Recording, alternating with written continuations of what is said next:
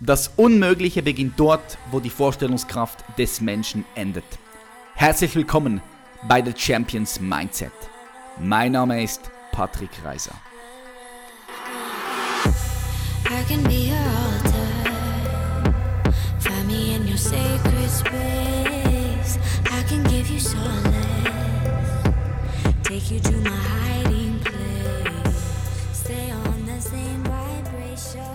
Hallo zusammen und herzlich willkommen bei einer weiteren Folge von The Champions Mindset.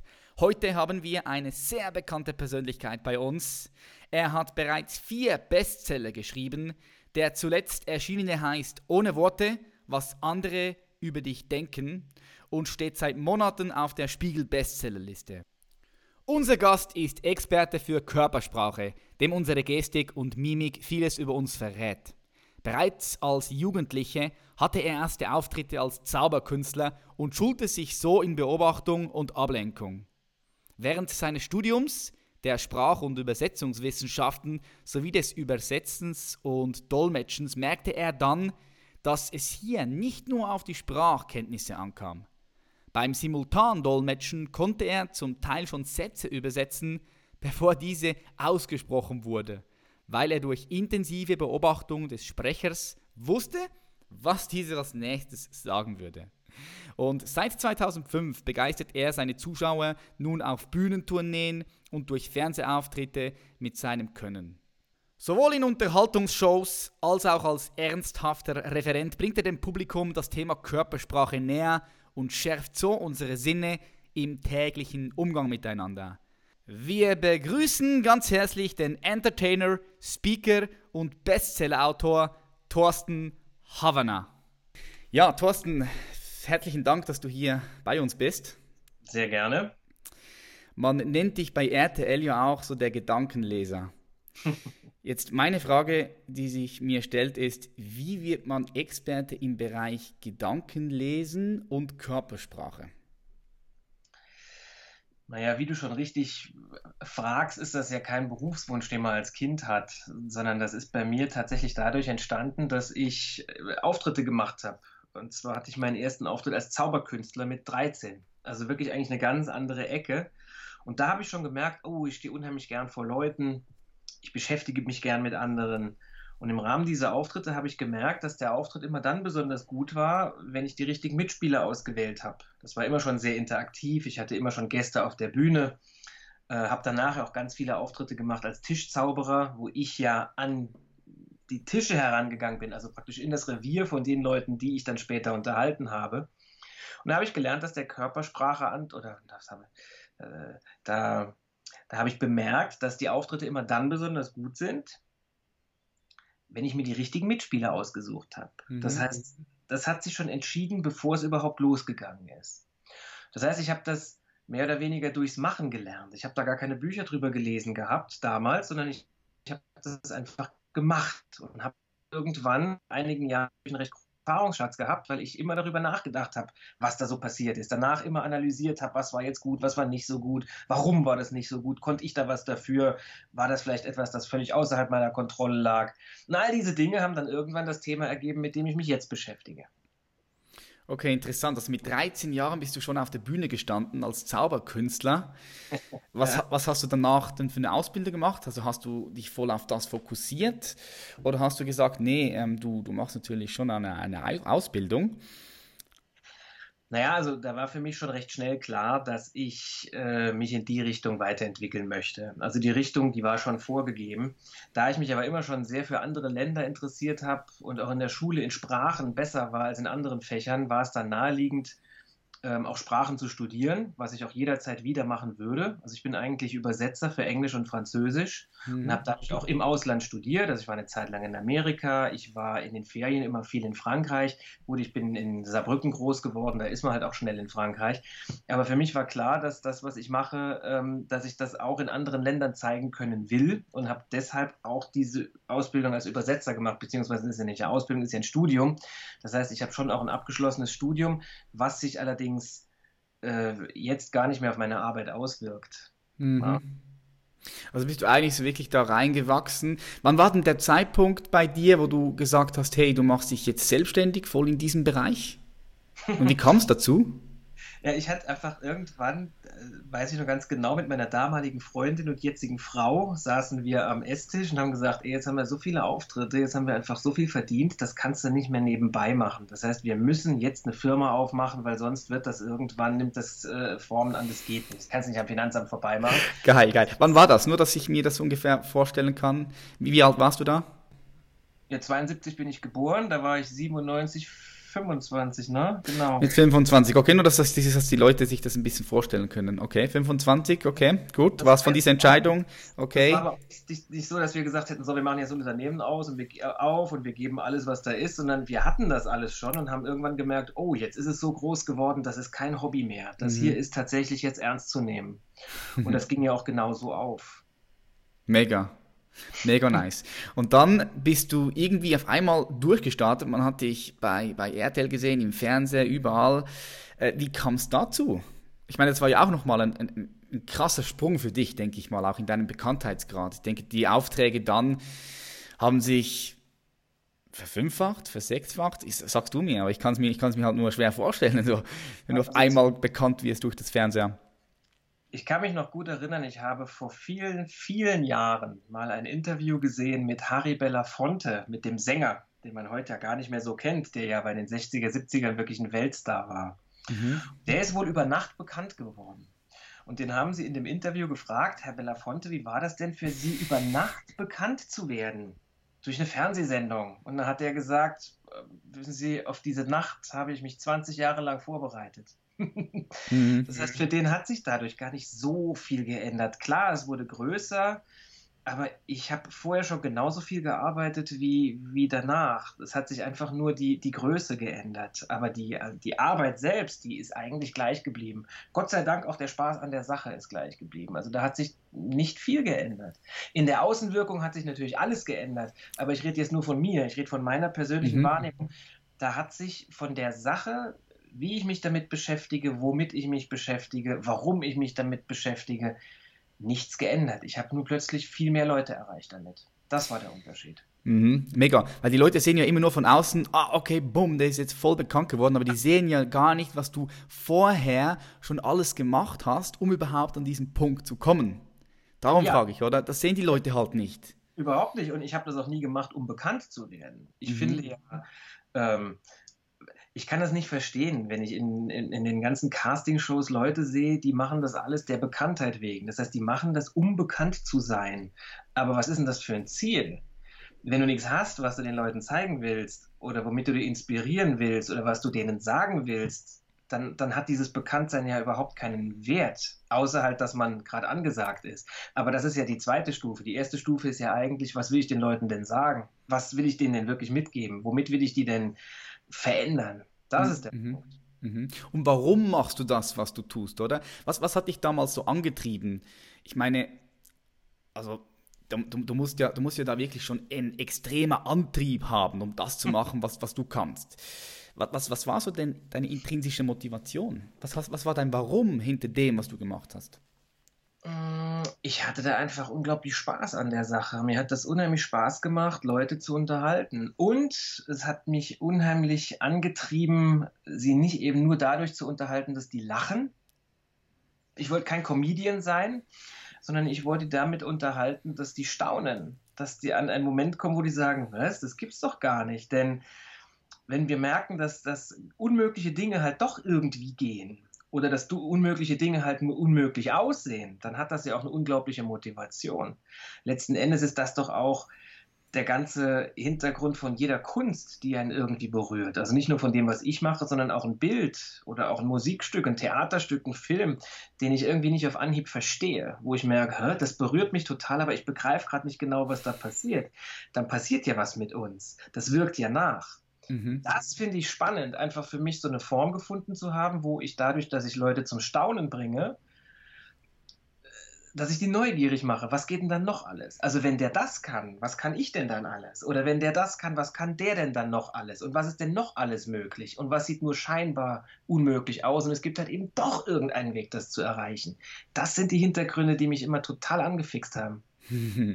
Ja, was ich auch, was, was, was ich so cool finde an deiner Arbeit ist, dass, dass du Entertainment mit Mehrwert auch verpackst. Oder es gibt ja diese Klasse, du hast es angetönt, diese Klassiker, diese Comö Comed äh, Comedian, die, die einfach unterhalten, was, was cool ist. Aber was ich halt mag, ist, wenn du halt aus dem Entertainment noch dir etwas rausziehen kannst für dich persönlich als Mehrwert, wo du davon profitieren kannst und wo du das anwenden kannst in deinem Leben. Und das machst du ja ähm, mit, mit, mit, deine, mit deinen Vorträgen, die du hast, mit deinen Shows. Jetzt meine Frage ist die, in einem deiner Bücher, ich glaube, du hast vier mittlerweile. Äh, vier. Vier Bücher hast du. Eins ja. wurde sogar über eine Million Mal verkauft. Korrigiere ja, mich, alle, wenn. Insgesamt. Und alle. Nicht, sondern es ist die Gesamtauflage über eine Million. Okay, das muss man erstmal hinkriegen, eine Million Bücher zu verkaufen. In einem der Bücher, und zwar im Denk doch, was du willst, die Freiheit der Gedanken, schreibst du über Dinge, die wir immer wieder tun, ohne sie wirklich zu wollen. Und jetzt frage ich mich natürlich, wie kommt das? Warum tun wir immer wieder Dinge, die wir eigentlich gar nicht wollen? Weil wir es gewohnt sind. Und weil wir die Erfahrung gemacht haben, selbst wenn ich das jetzt so mache, so schlimm wird es dann irgendwie doch nicht sein.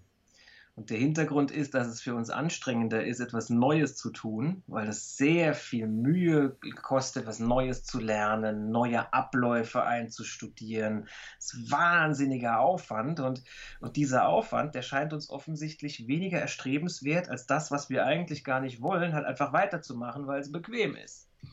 Das nimmt übrigens mit dem Alter nicht ab, sondern das nimmt mit dem Alter noch zu. Und ich meine, du kommst ja aus der, aus der Körperarbeit, du kommst ja aus dem Bodybuilding wie schwierig ist das, wenn du mal einen kompletten Trainingsplan hast und dein Körper hat sich daran gewöhnt und du merkst, okay, die Muskeln sprechen gar nicht mehr so an, jetzt mache ich das mal neu. Und dann hast du gar keine, vielleicht hast du noch Spaß dran, weil es endlich mal was Neues ist, aber plötzlich hast du wieder Muskelkater, obwohl du ja eigentlich jeden Muskel trainiert hast. Und ähnlich geht es uns auch im Kopf. Wenn wir mal was Neues machen, dann haben wir keinen Muskelkater, haben wir einen Kopfkater. Das fällt uns schwer. Und wenn die Belohnung am Schluss nicht stimmt, dann machen wir das nicht.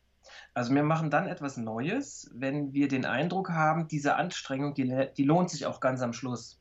Wenn wir aber nicht begreifen können, dass es sich langfristig lohnt, dann fällt uns das wahnsinnig schwer, Dinge zu tun, einfach nur weil es neu ist.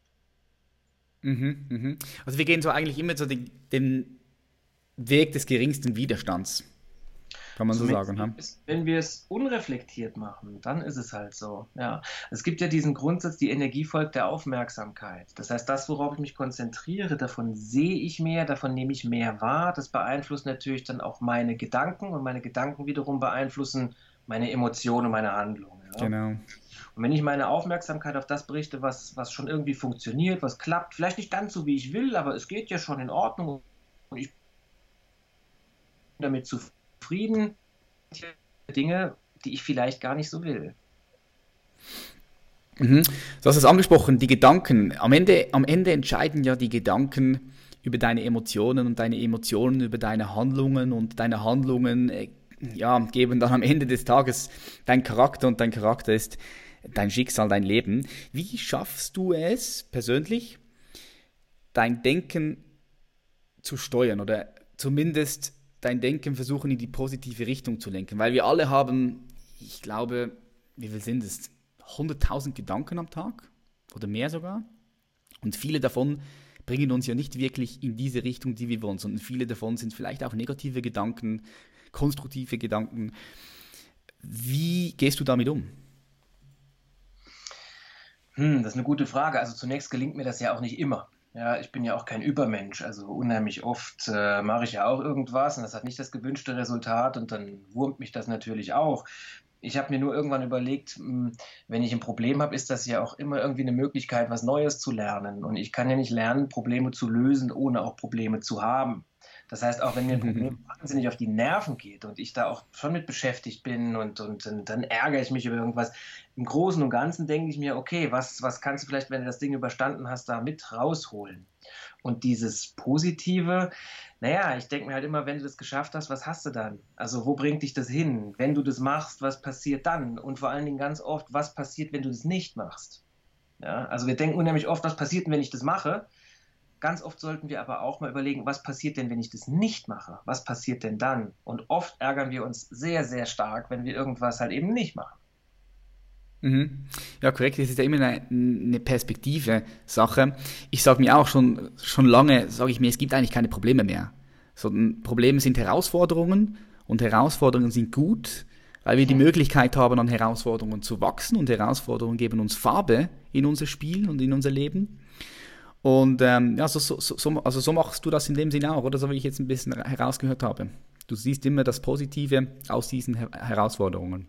Ja, wobei sich das leicht sagt. Ne? Es gibt schon Mhm, auch klar. Momente, wo ein Problem hat oder wo was überhaupt nicht funktioniert oder ich habe jahrelang mich auf was vorbereitet und kriege mit, ah, es läuft überhaupt nicht, wie ich mir das eigentlich im Kopf ausgedacht habe. Also das sehe ich dann schon als Problem. Ja, ich sage dann auch nicht toll, eine Herausforderung, das kriege ich schon irgendwie hin. Das kann ich vielleicht im Nachhinein, aber im Moment selber fällt einem das wahnsinnig schwer. Das Einzige, was man da, da machen kann, ist sagen, okay, ich mache trotzdem weiter. Ich sehe das Ganze als, als Coach. Ich sehe das als äh, Coach, der mir beibringt, komm, hier musst du dich auch noch mit beschäftigen, da kannst du auch noch mehr machen. Und irgendwann wird es dann schon laufen. Und damit habe ich tatsächlich beste Erfahrungen gemacht. Und womit ich tatsächlich auch gute Erfahrungen gemacht habe, ist, dass ich nicht aus der Angst heraus handle, dass irgendwas nicht klappen könnte. Also immer wenn ich das getan habe, ging es komplett in die Hose. Damit habe ich komplett aufgehört. Ich handle Mhm. nicht aus einer Angst heraus, sondern aus einem Bedürfnis raus. Das ist ein ziemlich großer Unterschied. Absolut. Mhm. Ja, du kannst, du kannst Angst eigentlich dazu benutzen, etwas, etwas zu machen, also als Ansporn, Ja. oder halt, halt, halt, halt gewisse Dinge halt, halt nicht zu machen dann. Ganz Oder weil, genau. ja, ja, äh, interessanter Punkt. Wie, wie, würdest du dann, wie würdest du dann unsere Körpersprache einschätzen? So, wenn, wenn wir jetzt zusammen, zusammen red, sprechen würden, jetzt sind wir hier bei Skype, du siehst mich, aber wenn ich jetzt vor dir stehen würde, was denkst du denn, wie viel Informationsaustausch basiert alleine über die Körpersprache im Verhältnis zu der Sprache? Kann man, Ja. Kannst du da so deinen dein Richtwert sagen? Gibt es das überhaupt? Kann man das sagen? Gibt es da wissenschaftliche Studien? Da gibt es schon Studien drüber. Am, am interessantesten ist die Studie Professor Merabian, der herausgefunden hat, dass 93 Prozent äh, unserer kompletten Kommunikation nur Körpersprache sind und Betonung. Und diese Studie wird also auch überall zitiert und die gibt es in jedem Körpersprache-Ratgeber, steht drin. Nur 7 Prozent äh, sind der Inhalt und 93 Prozent ist Körpersprache und Betonung. Das Problem ist nur, dass diese Studie falsch ist. Also der Merabian hat auch inzwischen selber auf seiner Internetseite gepostet, Leute, glaubt es nicht, wir haben unter völlig anderen Parametern gemessen. Es ging nämlich nur um die Antwort Ja oder Nein. Mhm. Und ist dieses Ja oder Nein gemeint? Wie wirkt das, wenn die Körpersprache nicht stimmt oder die Betonung? Und in so einem Moment mag das stimmen. Aber wenn wir jetzt normal miteinander umgehen, wenn wir uns zum Café treffen oder abends irgendwo hingehen, in eine Bar oder ins Kino oder was auch immer und uns da vorher treffen, da stimmt das halt eben nicht. Da kommt es immer darauf an, äh, zu welchem Zeitpunkt treffe ich mich, in welchem Umfeld treffe ich mich. Was allerdings ganz klar ist, angenommen, wir kennen uns nicht und du kommst auf mich zu und du sprichst mich an, dann werde ich sicherlich, bevor du auf mich zukommst, dich schon beobachten und gucken, wie geht denn der? Könnte eine Bedrohung sein für mich? Geht der locker? Geht der gut gelaunt? Und darin sind wir sogar ziemlich gut. Das müssen wir gar nicht lernen. Das haben wir in unserer DNA drin. Wir erkennen eine Bedrohung sehr schnell. Das heißt, ich würde es nicht an Prozentpunkten festmachen. Ich kann nur sagen, unheimlich oft sieht man am Körper, was der Mund nicht sagt. Und wenn sie es widerspricht, wenn der Mund was anderes sagt als der Körper, dann sehen wir das in der Regel auch sehr gut und sehr schnell. Mhm. Also meinst du, man kann auch Lügner so entlarven? Nicht zu 100 Prozent. Ein guter Lügner wird ein guter Lügner bleiben. Was sind so typische Anhaltspunkte? Gib mal da ein paar Tipps für unsere Community. Gibt's, gibt's das? Naja, also wir können nicht Liebe erkennen, wir können Stress erkennen, wir können Mhm. Angst erkennen. Und da muss man aufpassen. Unheimlich oft hat ja auch jemand aus ganz anderen Gründen Angst oder steht unter, aus ganz anderen Gründen unter Stress. Nicht, weil er lügt, sondern zum Beispiel, weil er verdächtigt wird für irgendwas. Stimmt, stimmt. Ich, ich kenne das von, von, vom Lügendetektor-Test, weil im Natural Bodybuilding müssen wir immer so einen Lügendetektor-Test machen. Das heißt, es kann also sein, dass du da völlig widersprüchliche Signale gibst, einfach weil du wahnsinnig nervös Ja. bist. Die Nervosität liegt aber nicht daran, dass du, dass du nicht aufrichtig bist, sondern die liegt an der ganzen Situation. Das heißt, du kannst gucken nach Anzeichen für Stress. Und Anzeichen für Stress sind zum Beispiel, jemand wird ein bisschen blass, weil das Blut schießt in die Beine, damit er schnell wegrennen kann, ist ein Zeichen für Stress. Jemand verhält sich irgendwie anders als vorher. Also jemand fängt an, sich mehr zu bewegen als vorher. Oder aber kann auch sein, dass jemand, der sich vorher ganz viel bewegt hat, sich plötzlich ganz wenig bewegt. Das heißt, es geht um die Veränderung. Es geht darum, dass du ein Gefühl dafür kriegst, was in dem Moment gerade passiert. Wenn sich jemand ständig im Gesicht berührt, vor allen Dingen an der Nase, dann könnte das ein Anzeichen sein für Stress. Kann aber auch sein, dass er Heuschnupfen hat oder dass er, dass er gegen das Lösemittel im Teppich allergisch ist. Das heißt, mhm. du kannst diese Zeichen erkennen, du kannst aber nicht zuordnen, woher die kommen. Und wenn ich jetzt in einer Fernsehsendung oder auf der Bühne auch einen, einen, Test mache, ob jemand lügt oder nicht, dann habe ich ja ganz andere Möglichkeiten. Dann kann ich ja die Situation kontrollieren. Ich kann vorher ganz genau gucken, wie verhält der sich denn, wann verhält er sich da ein bisschen anders. Und dann ist das ein bisschen was anderes. Aber in einem Verhör vor Gericht oder auch beim Dating oder abends in der Kneipe, da jetzt zu 100% sowas sagen zu können, wäre fast schon unseriös. Mhm. Ja klar, aber es gibt diese Anhaltspunkte, die du jetzt erwähnt hast, eben wie Nasefasten. Hast du das auch in deinen Büchern drin, so Anhaltspunkte? Ja klar, die sind natürlich voll davon. Also du kannst natürlich einmal das über die Körpersprache machen, du kannst es aber auch inhaltlich machen. Also du kannst dir zum Beispiel eine Geschichte erzählen lassen. Wo warst du gestern zwischen, zwischen 16 und 21 Uhr? Da wird derjenige dir das erzählen können, in allen Einzelheiten. Übrigens, wenn jemand ganz viele Details nennt, dann ist er meistens auch in einem Modus, in dem er Dinge erfindet und erfindet mhm. er noch was mit dazu. Wenn wir die Wahrheit sagen, sind wir eher knapp. Und wenn jetzt jemand dir genau sagen kann, was er von 16 bis 21 Uhr gemacht hat und die Wahrheit sagt, dann will er dir auch sagen können, in umgekehrter Reihenfolge, was er von 21 Uhr gemacht hat, rückwärts bis 16 Uhr. Das kann der dann. Mhm. Ausgedacht hat, dann wird er das nicht können. Das heißt, wenn du Zweifel hast, ob die Story so stimmt oder nicht, dann sag doch, du erzähl doch jetzt mal zeitlich rückwärts. Dann wird es wahnsinnig schwierig, wenn wir es uns ausgedacht haben. Mhm, das ist ein guter Punkt. das ist ein guter Punkt. Den müsst ihr machen, meine Freunde, wenn ihr, wenn ihr das hört und ihr euch nicht sicher seid, ob euer Partner oder so oder euer Freund euch anlügt. nee, ich denke, Vertrauen äh, ist, ist, absolut wichtig in einer Beziehung. Also das wäre nicht gut, wenn, wenn man da in einer Beziehung ist, wo man denkt, dass der Partner sich anlügt. Ich finde, Vertrauen ist die Grundbasis für eine zufriedene und erfolgreiche Beziehung. Dann wäre es nicht gut. ähm, denkst du, dass unsere Gedanken frei sind, wirklich frei sind? Also glaubst du an den freien Willen vom Mensch? Naja, das ist eine philosophische Frage. Ne? Mhm. Es gab ja von Benjamin Libet die Studie, die gezeigt hat, dass unsere Muskeln sich bewegen, bevor wir einen Gedanken zu Ende gedacht haben. Also angenommen, du hast Durst, auf deinem Schreibtisch steht ein Becher und du möchtest aus dem Becher was trinken, dann geht die Hand messbar schon zum Becher, bevor du den Gedanken zu Ende gedacht hast, ich habe jetzt Durst. Jetzt war dieser Benjamin Liebet ein unglaublich gläubiger Mann, der war gläubiger Christ. Und er hat gesagt, das widerspricht ja allem, was ich denke. Das ist ja überhaupt nicht irgendwie äh, dann von Gott gegeben, sondern das wäre ja völlig unfrei. Ich wäre ja nur eine Marionette. Das kann eigentlich nicht sein. Und er konnte das aber selber nie widerlegen. Das hat ihn gewurmt. Er hat dann irgendwann gesagt, ich habe keinen freien Willen, aber ich habe einen äh, äh, freien. Jedenfalls, natürlich glaube ich, dass wir sehr genau Schöpfer dessen sind, was wir wollen und dass wir auch immer die Macht haben, Dinge zu ändern. Ich glaube nicht, dass alles irgendwo vorhergeschrieben ist und dass wir keinen freien Willen haben. Ich glaube, es gibt Menschen, die uns sehr wohl beeinflussen können. Unter Hypnose habe ich tatsächlich auch, der Wille ist nicht so wichtig wie der Glaube. Ich kann etwas wollen, es funktioniert trotzdem nicht. Das mache ich jeden Abend auf der Bühne. Ja. Ein Mensch kann nicht mehr nach vorne gehen und der ist komplett im Hier und Jetzt. Und ich sage zu ihm, möchtest du gerne nach vorne gehen? Und dann sagt er, ja, ich würde gerne nach vorne gehen. Sag ich, mach doch mal. Dann sagt er, ja, kann ich nicht. Sag ich, warum denn nicht? Sagt er, ja, weiß ich nicht. Ich kann denen nachher genau sagen, warum die nicht nach vorne gehen können.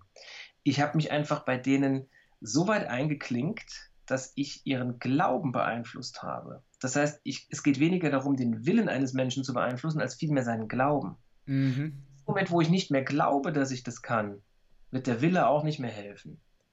Das heißt, viel wichtiger als der unbedingte Wille, was packen zu wollen, dann sind wir auch oft so verbohrt, so verhärmt, dann klappt es auch nicht, dann sind wir verkrampft, ist einfach mal der entspannte Glaube, dass es schon geht.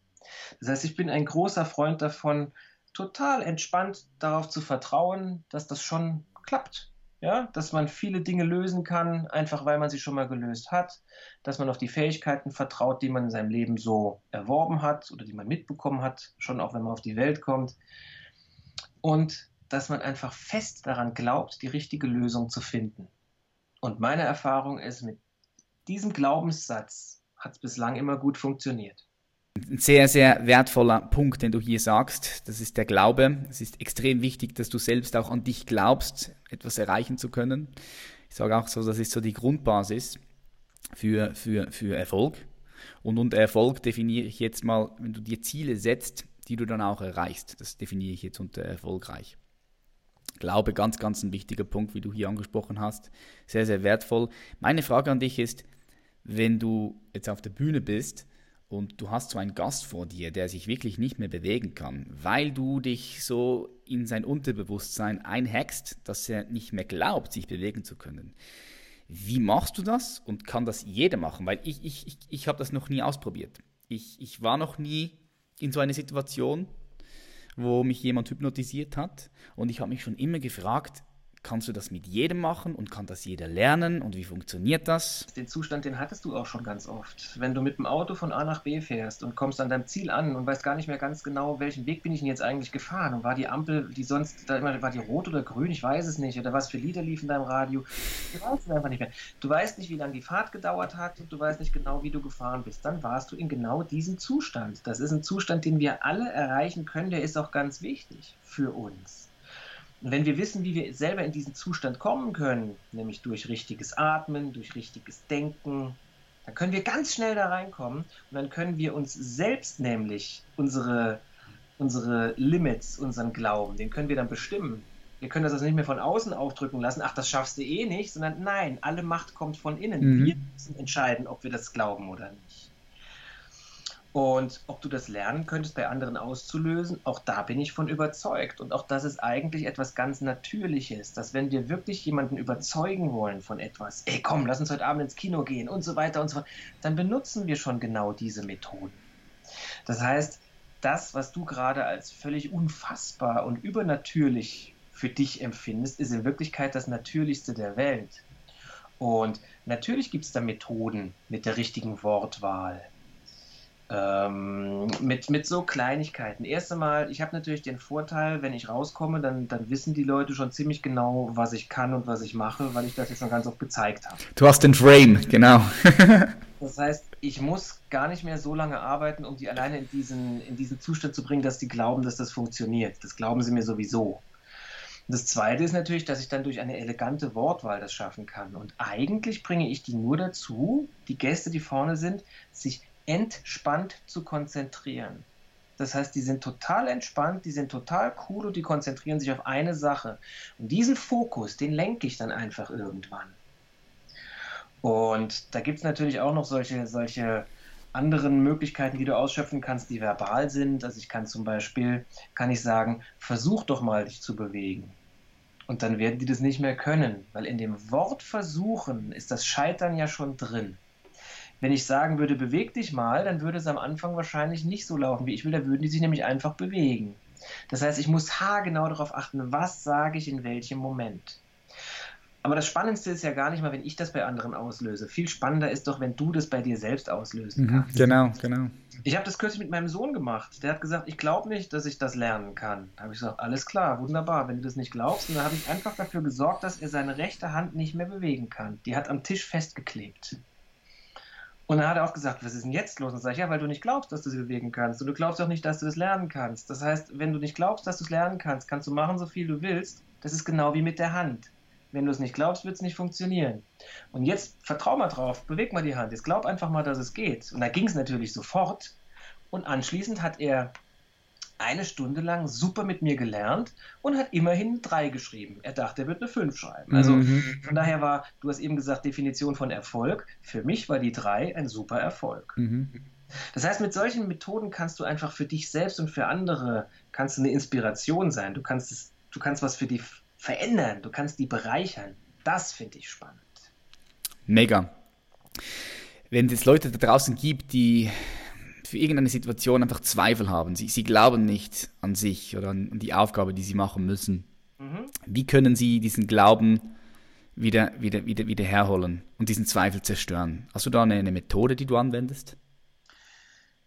Ja, also nochmal, alle Macht kommt von innen. Das heißt, du musst selbst daran glauben. Auch wenn andere dir sagen, das wird schon werden oder so. Das ist ja oft so ein bisschen auch von oben herab. Schaffst du schon irgendwie. Ist ja auch unheimlich oft so und drin, so ist mir eigentlich wurscht. Ich sage jetzt einfach, es klappt schon irgendwie und dann habe ich das für mich abgehakt. Ja? Alle Macht kommt von innen heißt, du hast den Schlüssel. Und der, das Mentale ist der Schlüssel. Das, was wir denken, das, was wir glauben, die Art und Weise, wie wir die Welt wahrnehmen, wirkt sich darauf aus, wie wir uns fühlen. Und das, wie wir uns fühlen, wiederum wirkt sich darauf aus, wie wir uns verhalten. Und das, wie wir uns verhalten, wirkt, darauf aus, wirkt sich darauf aus, wie wir gewisse Erfahrungen machen, ob was klappt oder ob was nicht klappt. Und wenn ich mich jetzt so verhalten habe, dass etwas klappt, habe ich plötzlich eine Erfahrung gemacht. Genauso wie ich eine Erfahrung gemacht habe, wenn ich mich so verhalte, dass etwas nicht klappt. Also egal wie ich mich verhalte, ich mache dadurch eine Erfahrung. Mhm. Und je nachdem, wie diese Erfahrung ist, kriege ich eine Tendenz. Denn diese Erfahrung wird gespeichert. Ich kann da gar nichts gegen machen. Und je öfter ich die Erfahrung mache, desto tiefer ist die Speicherung. Das ist jetzt ein bisschen ähm, theoretisch, ne? aber ich hoffe, du, du kannst mir noch folgen. 100 Prozent. Das hat auch viel mit dem präfrontalen Kortex zu tun, der sich diese Dinge dann, dann merkt. Okay, du, du hast jetzt eine krasse Aufgabe und äh, du schaffst diese Aufgabe, dann bilden sich ja diese Neuro, Neuro, wie sagt man dem, ja, neuralen Netzwerke.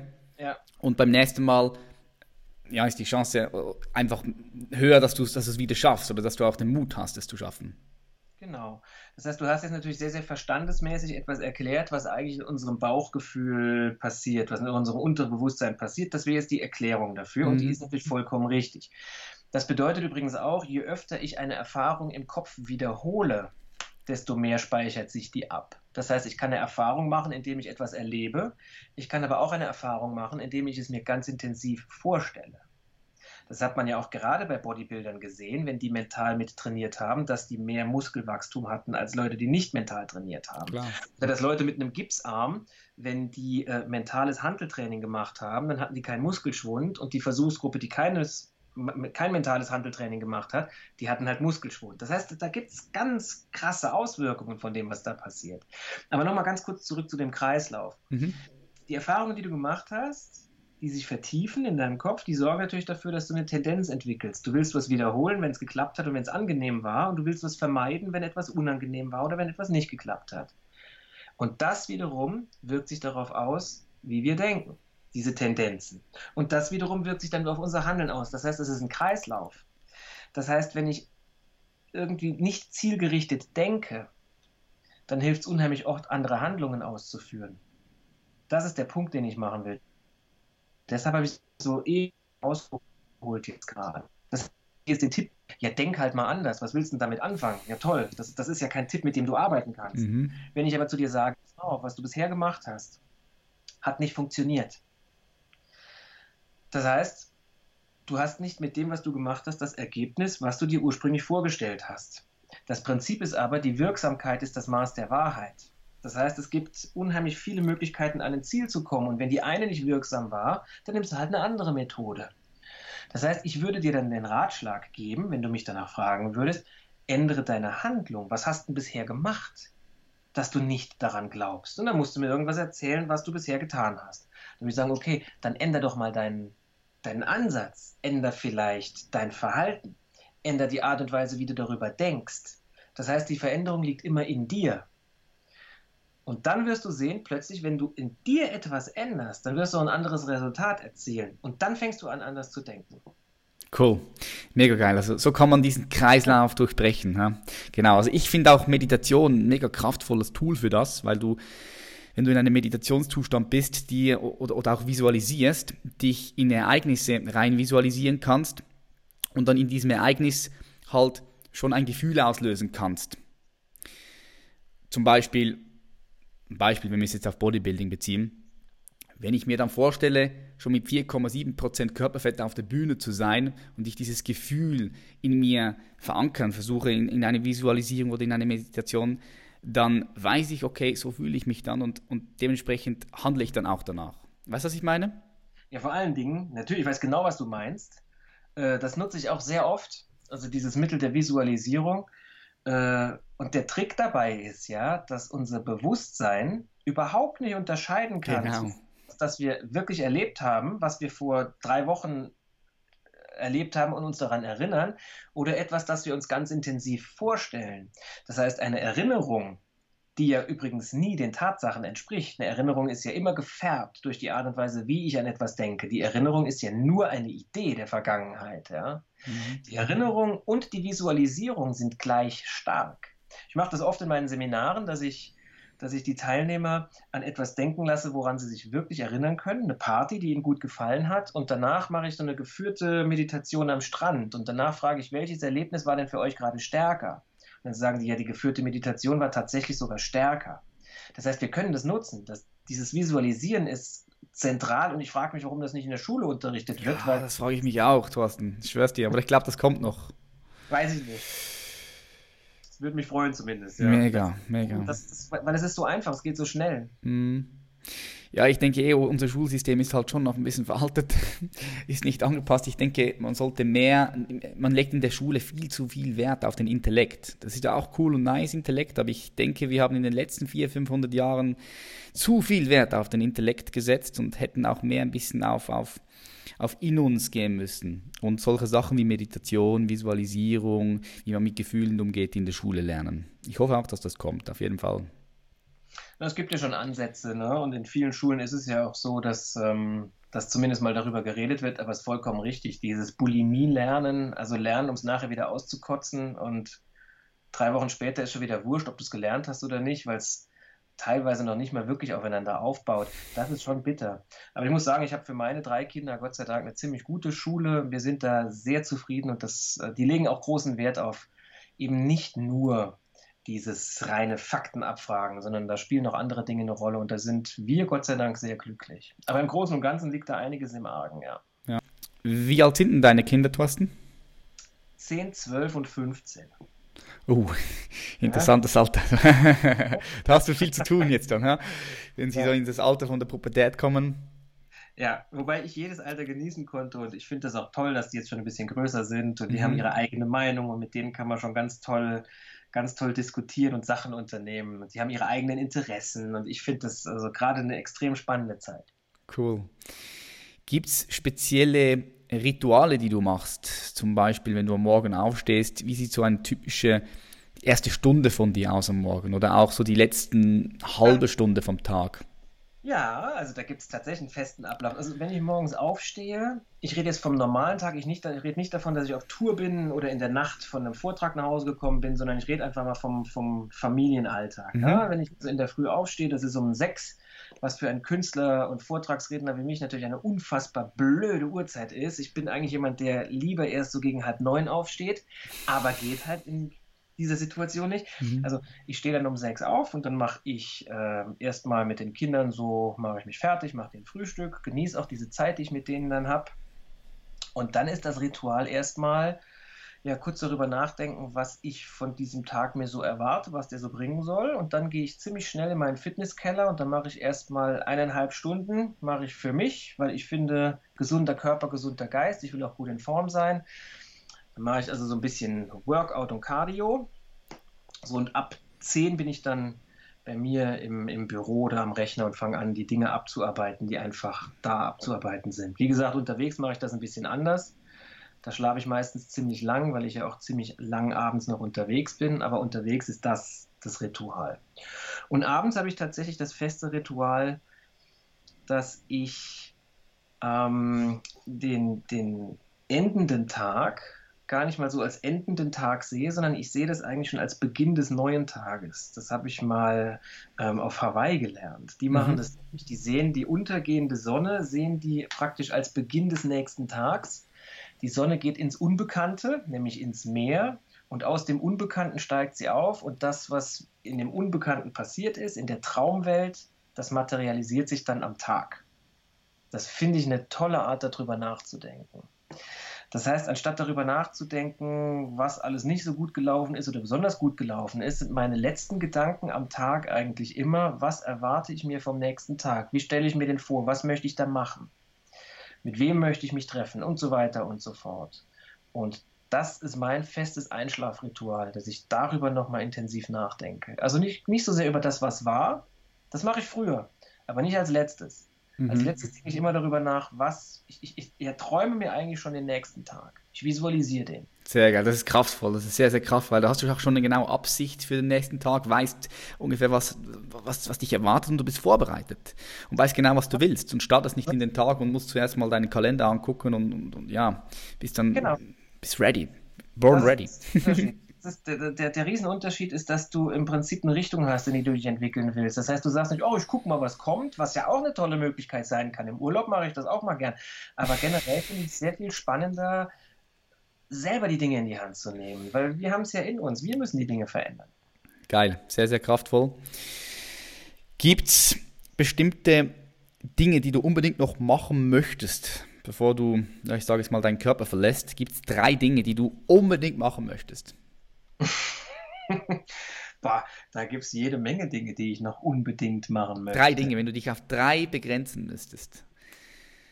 Also wenn ich mir auf drei, dann würde ich, dann würde ich wahrscheinlich noch viel mehr Zeit mit meiner Familie verbringen. Also das, was ich bereits habe, nochmal ausbauen. Ich bin gar nicht so ein Freund davon, immer was Neues und noch was Neues und noch was Neues. Ähm, ich finde, wir könnten alle unheimlich viel erreichen, wenn wir allein uns mal auf das beschränken und konzentrieren würden, was wir bereits haben. Mhm. Also anstatt immer darüber nachzudenken, was will ich noch, was will ich noch, was muss ich noch für ein Buch lesen und erst wenn ich das gemacht habe und wenn ich mir den Film angeschaut habe, einfach mal sich hinzusetzen und zu sagen, was habe ich denn schon alles? Und von Tim Ferriss, das ist auch ein Motivationsredner, ein sehr guter Autor, habe ich kürzlich einen, einen Bericht, ne, was war es? Ich glaube, bei Instagram hat er gepostet, hat er gelesen, äh, hat er geschrieben, wie viel wärst du denn bereit für etwas zu zahlen? Stell dir mal vor, du hättest etwas, das du bereits hast, hättest du nicht mehr und du könntest dir das kaufen. Was wärst du bereit dafür zu zahlen? Das finde ich ein super Gedanken, weil wir uns mhm. da erstmal klar werden, das, was ich teilweise um mich herum habe, das ist schon unfassbar wertvoll. Und der hat da nicht von einem Auto geredet oder einem Haus, der hat eher geredet von Familie, Freunde, Gesundheit, äh, Träume verwirklicht, Gesundheit. Hm. Das hat er gemeint. Das finde ich stark. Also anstatt immer darüber nachzudenken, was will ich, was will ich, was will ich, einfach mal, was, was habe ich denn schon und wofür kann ich dankbar sein? Also für mich wäre es also eher ein, ein Ausbauen. Ich würde sicherlich oder, oder, Dinge, die mir wirklich wichtig sind, Reisen. Für mich ist Reisen, ich, ich bin eigentlich ein Reisender. Ja, ich, ich sehe mich als Reisender, der, der ständig woanders hinfährt und andere Kulturen kennenlernen will, noch mehr Sprachen lernen will und, und die Menschen da kennenlernen will, weil das einfach, wir haben diesen Planeten, den können wir uns angucken, der ist toll. Reisen. Äh, mit der Familie allerdings. Alleine reisen mhm. macht überhaupt keinen Spaß. Das finde ich ganz schrecklich. Ist auch besser, wenn du es teilen kannst mit der Familie, gell? So noch solche Momente muss man doch teilen können auch. Ja, dann ist es auch da. Dann hast du eine gemeinsame Erinnerung. Das genau. schweißt zusammen. Und eine Sache allerdings, die die ich tatsächlich Welt verlangt, ist äh, ein Konzert geben. Also ich habe früher Konzerte gegeben, habe in einer Band gespielt und das würde ich gerne nochmal machen. Das ist schon ewig her und das würde ich gerne nochmal machen. Okay, was hast du dann da gespielt? Also warst du Sänger oder was hast du ein Instrument ja, gespielt? Gitarre, Gitarre Gesang. Gitarre? Ja. Ah, okay. Nice, cool. ähm, eine, eine Frage, die ich allen meinen Gästen stelle, ist, kommt dir irgendwas in den Sinn von, von einer Investition, die du getätigt hast, die unter 200 Euro war, aber die jetzt im Nachhinein extrem wertvoll für dich war? Das ist eine gute Frage. Da muss ich jetzt mal drüber nachdenken. Was habe ich mir gekauft unter 200 Euro, was wirklich wertvoll war für mich?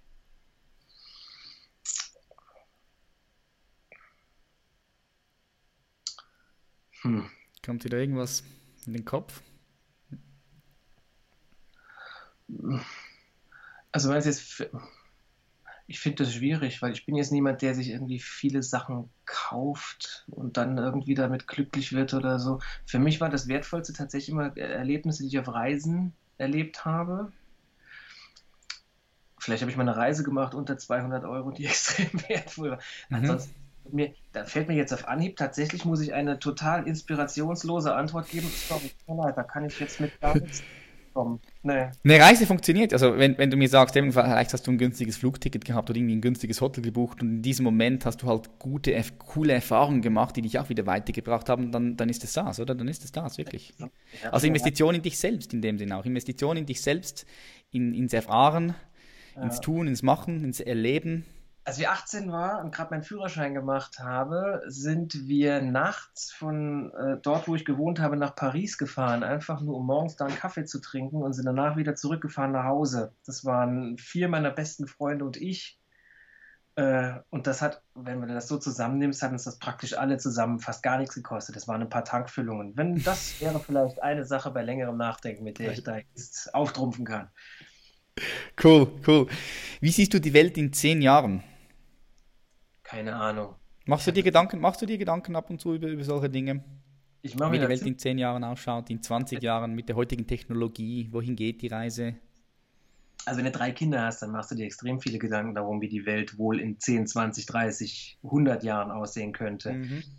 Ähm, ich kann es wirklich nicht sagen, ich weiß es nicht. Ich hätte auch nicht gedacht, ich lag bei vielen Sachen ja auch falsch. Ich habe zum Beispiel gedacht, dass Donald Trump, das wird schon nicht so schlimm. Ich habe gedacht, wenn ein Präsident wird, das ist schon nicht so schlimm, weil da hast du halt einen, der hat ja noch genug andere, die den im Zaum halten. Und was kann einer allein schon für einen großen Unterschied machen? Da habe ich mich aber ziemlich geirrt. Der kann alleine ziemlich große Unterschiede machen. Das ist tatsächlich äh, ein politisches Tschernobyl, was da passiert. Das ist passiert. Das ist eine totale Katastrophe.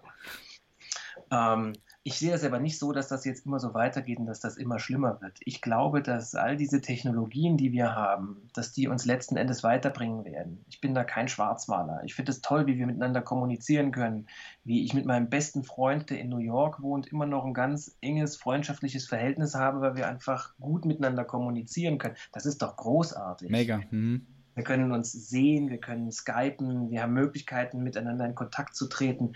Und natürlich sind da viele Gefahren drin, weil wir noch keine Erfahrung damit gemacht haben und weil wir vielleicht suchtartig in diese neue Welt flüchten, wie in Ready Player One, in dem Film. Ja, das könnte natürlich auch kommen, aber ich sehe das nicht. Bislang ging irgendwie immer alles gut und und das ist auch, glaube ich, eine gesündere Art zu denken, sich auf das zu konzentrieren, was einem das bringen kann und was alles Gutes da ist. Und natürlich sind die Meere voller Plastik, aber es ist ein großes Bewusstsein jetzt da. Adidas verkauft Schuhe aus Plastik aus dem Meer und all solche Ideen, die sind ja da. Mhm.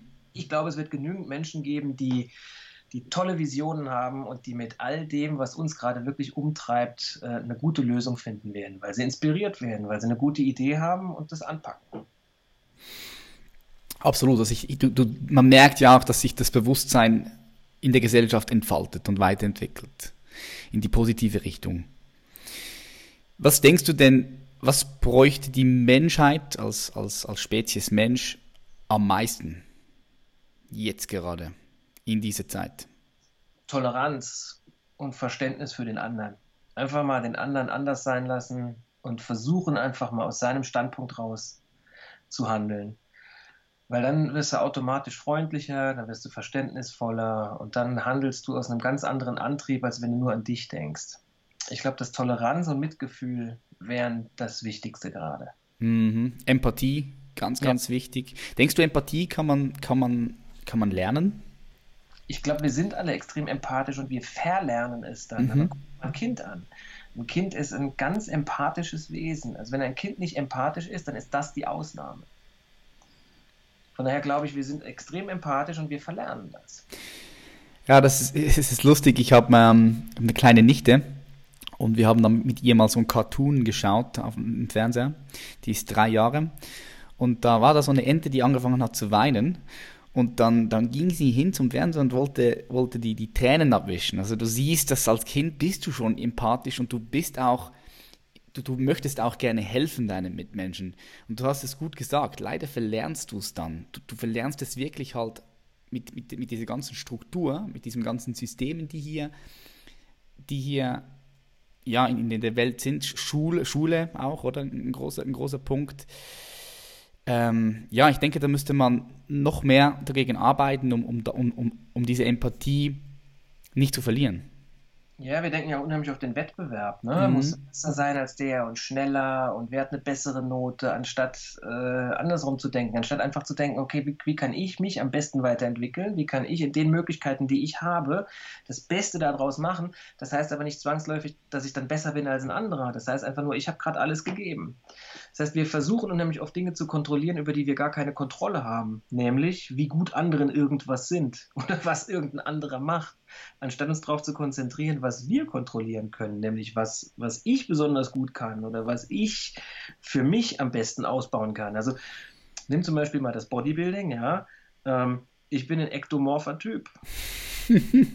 Kennt sich aus, cool, cool. Dinge kannst du nicht erreichen, ganz einfach. Aber ich kann trotzdem immer noch gucken, dass ich so fit bin, wie es für mich wichtig und notwendig ist. Ich muss ja nicht aussehen wie Tyler Durden. Mm, auf jeden Fall. Ich denke vor allem, also in der heutigen Zeit, mit, mit, mit, auch mit den Social Medias, gucken halt die Leute immer viel mehr, okay, was passiert da draußen? Wer hat was? Der hat ein krasseres Body als ich, der, hat, der fährt ein dickeres Auto als ich, der hat ein Unternehmen und ich noch nicht und, und so weiter und so fort. Und das ist natürlich, das bringt natürlich auch Gefahren mit sich. Ich sage immer so, wenn du dich vergleichst mit anderen, das ist so das Tor zur Unglücklichkeit, wenn du das nicht bewusst machst. Das ist ein guter Punkt, den du angesprochen hast. Die Leute müssen sich selbst mehr mit, mit, mit sich befassen, herausfinden, was kannst du gut, wo bin ich gut, was, was mache ich gerne. Und so dann dein Leben um das herumzubauen, also von innen nach außen und nicht von außen nach innen. Genau. Mhm. Thorsten, meine letzte Frage an dich. Stell dir mal vor, du könntest so ein Werbeplakat designen und dieses Werbeplakat ist in den Großstädten überall zu sehen, am Times Square, in Hongkong, in Berlin, in Hamburg, überall siehst du diese Werbeplakate und du hast die Möglichkeit dort deine Botschaft zu verpacken. Was würde dort draufkommen?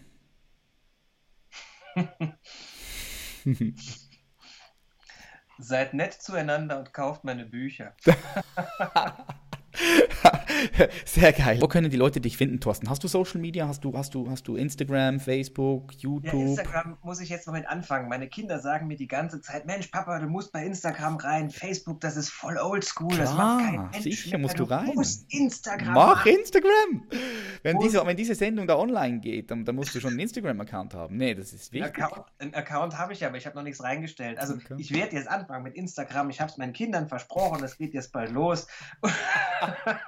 Und bei Facebook bin ich natürlich aktiv, nicht so aktiv, wie man vielleicht sein könnte. Also ich bin da nicht jeden Tag jetzt irgendwas am Posten, weil mir das manchmal auf eine Spur zu beliebig ist. Aber natürlich findet man mich bei Facebook. Ich habe eine eigene Internetseite natürlich. Aber am liebsten bin ich natürlich live unterwegs. Also mit mhm. Vorträgen, mit Seminaren und vor allen Dingen mit der Abendshow. Cool. Also ich werde mal die ganzen Sachen von dir in diesen Show Notes verlinken. Es ist immer lustig, weil du jetzt gesagt hast, ja deine Kinder sagen, du musst Instagram machen. Will Smith kennst du sicher. Ich meine, er ist einer der bekanntesten Schauspieler überhaupt, einer der be bekanntesten Künstler. Der hat jetzt vor circa ja, fast schon acht Monaten, das ist glaube her, hat er angefangen mit YouTube. Und sein YouTube-Channel läuft übelst krass. Und beim Will Smith ist es ja auch so, der hat ja auch jüngere, also Kinder. Und die sind halt dort voll in diesem Thema drin. Die wissen genau, was angesagt ist. Und ich denke, hat, da hat Will Smith auch aus seine Kinder gehört und hat dann wirklich gestartet mit Social Media und der geht jetzt durch die Decke und ist wieder einer der angesagtesten äh, Leute bei den Jungen. Und ist einfach cool. Ich denke, man sollte ja mehr auf seine Kinder auch hören in diesem Bereich.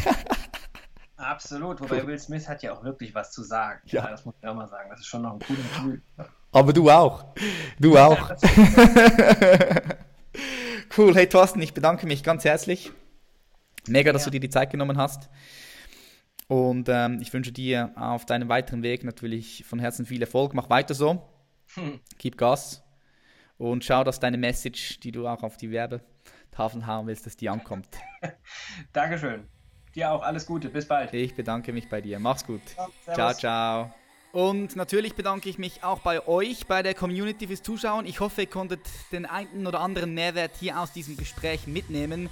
Und wenn euch dieser Podcast gefallen hat, dann würde ich mich mega freuen, wenn ihr ein positives Feedback bei iTunes hinschreibt. Das würde dem Podcast helfen und uns nach vorne bringen, unsere Community zum Wachsen bringen.